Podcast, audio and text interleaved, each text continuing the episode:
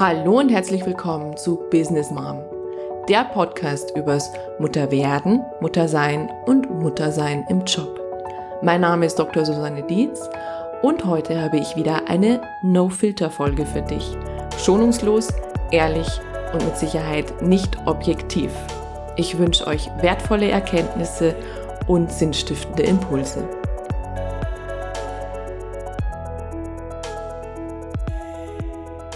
Jetzt im Juli hatte ich das Interview mit Nora Imlau über ihr Buch Meine Grenze ist dein Halt.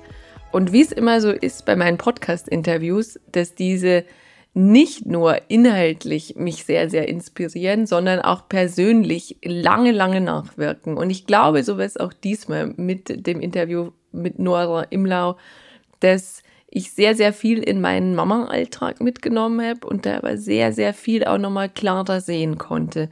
Und was jetzt am Ende des Schuljahres für mich so sichtbar wurde, war, dass bei vielen einfach die Luft raus ist. Also sowohl bei den Eltern, weil es unfassbar viele Termine sind, irgendwie Schulfest, Kindergartenabschluss, dort eine Tanzaufführung, hier nochmal einen Kuchen backen. Also es ist schon alles sehr nett und ich bin auch froh, dass Sommer ist, weil ich im Sommer irgendwie einfach mehr Energie habe. Aber es ist einfach sehr, sehr viel. Und das macht was mit uns Eltern, aber es macht auch was mit den Kindern. Und bei den Schulkindern habe ich das Gefühl, ist oftmals schon so eine ja, Entlastung auch mit drin, weil ich habe das Gefühl, also zumindest ist es bei uns so, dass da gegen Schuljahresende gar nicht mehr so viel passiert. Also es werden halt auch mehr Ausflüge gemacht und auch der Notendruck, also was da in Tests geschrieben wird, ich glaube, man schreibt da auch gar keine mehr, weiß ich jetzt gar nicht. Aber das heißt, das ist bei den Schulkindern gar nicht mehr so präsent, aber je kleiner die Kinder sind, habe ich das Gefühl, desto sichtbarer wird's. Und auch bei den Kindergarten- und Krippenkindern ist es einfach so, dass dann eine Pause mal angesagt wäre und da auch die Luft raus ist. Und so habe ich auch beobachtet, dass es natürlich dann auch immer mehr Kinder gibt, die ja dann auch keinen Bock mehr haben, irgendwie in die Schule oder in den Kindergarten zu gehen die da eher so auf ihr inneres Gefühl hören, ich müsste jetzt mal durchatmen, aber ich muss halt noch. Und wir Eltern dann sehr, sehr schnell in Sorge sind, was ist denn los mit dem Kind und ist denn irgendwas schräg in der Institution oder sind die anderen Kinder fies zu meinem Kind? Ich glaube, wir kennen das alle, dass bei uns dann sofort die Alarmglocken losgehen und denken, ah, Hilfe, irgendwas passiert dort und ich kann es nicht kontrollieren und was machen die anderen und mein Kind erzählt nichts. Und da wurde mir bewusst, dass wir viel zu selten da erstmal auf uns schauen. Und das mag vielleicht auch unlogisch klingen, weil wenn ich sage, gut, ähm, ich weiß ja gar nicht, was in dem Kindergarten, in der Schule oder in der Krippe passiert, aber uns fehlt oftmals der erste Blick auf uns. Und das ist eine Sache, die ich in meiner Coachingarbeit immer wieder am Anfang anspreche. Also Klassiker, Führungskraft äh, das Anliegen, ähm, irgendwie mit einem schwierigen Mitarbeiter besser zurechtzukommen, konkretisiert es jetzt auch nochmal und meint, der müsse jetzt besser funktionieren. So, wie kriege ich es hin, dass der besser funktioniert?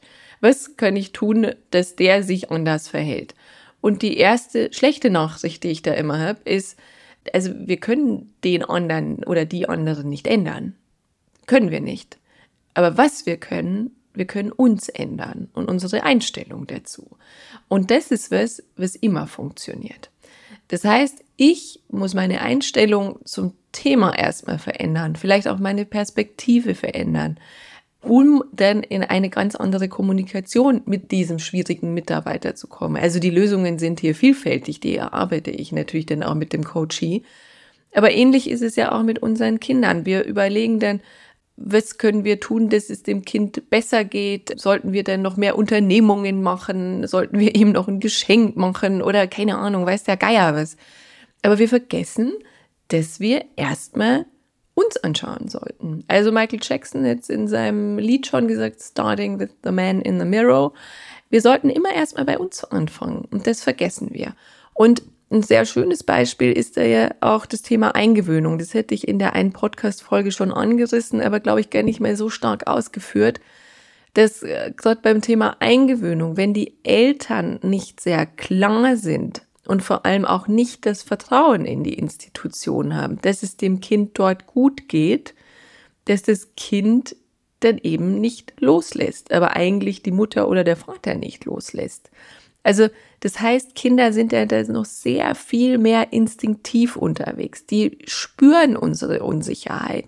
Die spüren, dass wir eben kein Vertrauen haben, vielleicht in die Erzieherin oder in den Kindergarten oder in den Lehrer oder die Lehrerin, was auch immer.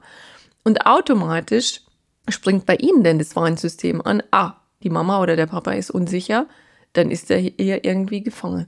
Und deswegen ist es umso wichtiger, erstmal bei sich zu gucken, bin ich hier klar, bin ich hier gefestigt, habe ich hier Fragezeichen oder fehlt mir das Vertrauen? Und wenn ich das alles geklärt habe, dann kann ich natürlich immer noch im Außen schauen. Und natürlich sollten wir Warnsignale ernst nehmen und nicht sagen, das hat immer nur mit uns zu tun. Also das ist ja völlig klar dass wir Missständen der Gegenüber schon auch äh, wachsam sind. Aber das klammer ich jetzt mal aus. Das zweite ist, was mir da kam, ist ein unglaublich entlastender Satz, den mir eine Freundin Gott sei Dank sehr früh äh, mal gesagt hat. Das war bei meiner ersten Tochter bei der Eingewöhnung im Kindergarten, sie da immer am Fenster stand und sehr, sehr traurig geguckt hat. Sie hat damals nicht geweint, aber sie hat traurig geguckt und es hat mir fest das Herz zerrissen weil ich wusste, sie bemüht sich jetzt auch, dass das irgendwie gut geht, aber innerlich äh, geht's ihr gerade nicht gut und ich wäre natürlich dann auch wieder unsicher, weil es mir auch das Herz zerrissen hat und klar kann ich gegen diese Emotionen erstmal nichts machen. Ich kann nicht sagen, ja gut, dann bin ich halt jetzt irgendwie glücklich und gut drauf und habe Vertrauen. Das heißt, auch diese Emotion muss gefühlt werden. Aber meine Freundin hat mir damals einen Satz gesagt, sie darf doch auch mal unglücklich sein und sie darf doch auch mal traurig sein. Und dann dachte ich mir, das stimmt. Wieso haben wir Eltern denn immer den Anspruch, die Kinder müssen immer glücklich sein? Und wenn sie mal böse gucken, dann sagen wir, wieso schaust du gerade so böse? Oder wieso schaust du gerade so traurig? Und man muss sich mal überlegen, was das für ein unglaublicher Druck ist, der auch von außen auf einen kommt. Weil wenn ich mir vorstelle, also ich habe auch nicht immer nur gute Tage, ganz im Gegenteil, da gibt es sehr viele Tage, wo ich mal sauer bin, wo ich frustriert bin, wo ich irgendwie traurig bin, wo ich unglücklich bin, was auch immer mich gerade hat bewegt. Und wenn da von außen noch jemand kommen würde und würde ständig sagen, Mensch, du musst du jetzt wieder glücklich sein, dann würde mich das ja noch viel mehr stressen, weil ich es ja nicht hinbekomme, glücklich zu sein, weil ich ja gerade auch nicht in der Lage bin, mir die Werkzeuge fehlen, wieder glücklich zu sein. Und manchmal ist es so, dass so eine Emotion einfach gefühlt werden muss, damit sie wieder geht. Und da dachte ich mir, es ist jetzt ein bisschen überspitzt formuliert, aber ist es schon manchmal fast eine unverschämte Erwartungshaltung von uns Eltern, zu sagen, das Kind muss immer glücklich sein. Ich will, dass es immer glücklich ist. Ich werde auch natürlich alles dafür tun, aber man muss dem Kind und sich selber damit auch mal erlauben, dass es eben auch unglücklich ist. Denn weiter gedacht, und da habe ich mal was gelesen, von einem schwedischen Kinder- und Jugendpsychiater, der da sagte, das ist schon älter. Die letzten Jahre wären die Zahlen der Jugendlichen gestiegen, die wirklich mit einer Depression in der Psychiatrie eingeliefert werden. Also die sind dann wirklich auch schon diagnostiziert, eben weil der Kanarienvogel gestorben ist oder eben die beste Freundin nicht mehr beste Freundin sein will und dies nicht gelernt haben, im Kleinen mit solchen Krisen umzugehen und verfallen dann eben wirklich in psychische Krankheiten.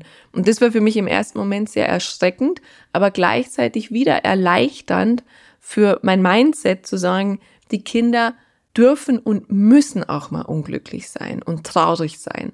Denn in solchen Situationen lernen sie, wie sie da auch denn wieder glücklich sein können und ich erinnere mich, als meine Tochter dann nach ein paar Wochen wirklich sich in das neue wir, System Kindergarten eingefügt hätte und sie dann nicht mehr traurig am Fenster stand, sondern teilweise manchmal sogar vergessen hätte, mir noch zu winken, weil sie schon mitten im Spielen war, dachte ich so, und jetzt hat sie es geschafft. Und ich hätte auch das Gefühl, dass ihr Selbstbewusstsein dadurch nochmal so viel gestärkt wurde, weil sie eben ihre eigene persönliche Krise selbstständig gemeistert hat sich neue Tools angeeignet hat, wie sie mit so einer Krise umgeht und dann wieder glücklich sein konnte.